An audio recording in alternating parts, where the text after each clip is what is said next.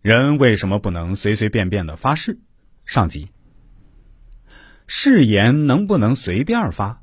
对天地或邪灵发誓后会有什么样的后果？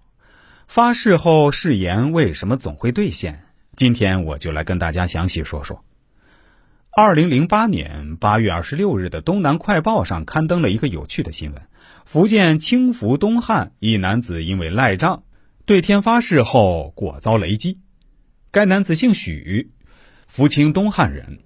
三年前，徐某一个朋友结婚，曾让另一个朋友黄某代包五百元礼金。后来自己渐渐忘了这事儿，心有不甘的黄某在朋友面前颇有怨言。当天下午，黄某手持木棍冲到徐某家逼债，徐某也持铁棍相持，但碍于面子，始终不肯承认欠钱。最后，黄某表示，如果徐某敢对天发誓自己没有欠钱，他就不要这个钱。徐某一听，果然当众发誓，称如果真欠黄某的钱，就遭天打雷劈。没想到不到一分钟后，徐某果真被雷击到。福清莲峰边防派出所接到报警，把该男子送到医院抢救。事实证明，该男子确实是被雷电击伤。医生告诉边防，所幸当时电量较小，没有对徐某造成致命伤害。经过治疗，徐某最终脱离生命危险。事后。该男子将五百元钱还给了朋友黄某。像这种动不动就发誓的现象，经常发生在生活中。对发誓不相信有结果的人，认为是巧合；对发誓相信有结果的人，认为是报应。下边再给大家讲一个真实的故事。九十年代末，我的一位同学在乡下的一个铁厂当秘书，给我讲了一个发誓的故事，让我至今记忆犹新。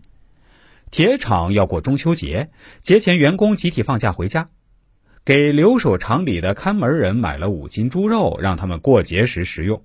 当时做饭的师傅与看门人都在场。不久，五斤猪肉不翼而飞，看门的说是做饭的拿走了，做饭的人不承认，两人为此争吵不休。看热闹的人不明白究竟是做饭的拿了肉，还是看门的冤枉人，一头的雾水。为了证明各自的清白，正当午时，两个人在厂区的中心院子里烧香发毒誓。看门人说：“如果是自己冤枉了人，让自己死在八月十五。”做饭的人发誓说：“如果是自己拿了肉，让自己死在八月十五。”看热闹的人都觉得很可笑，没有当回事儿，一笑而过，也就散了。中秋节那天，做饭的师傅真的死了。这让人回想起来，这个故事，不同的人就有了不同的猜想。这样的故事在所谓的迷信的昔日农村发生的屡见不鲜，结果也是应验的多，巧合的少。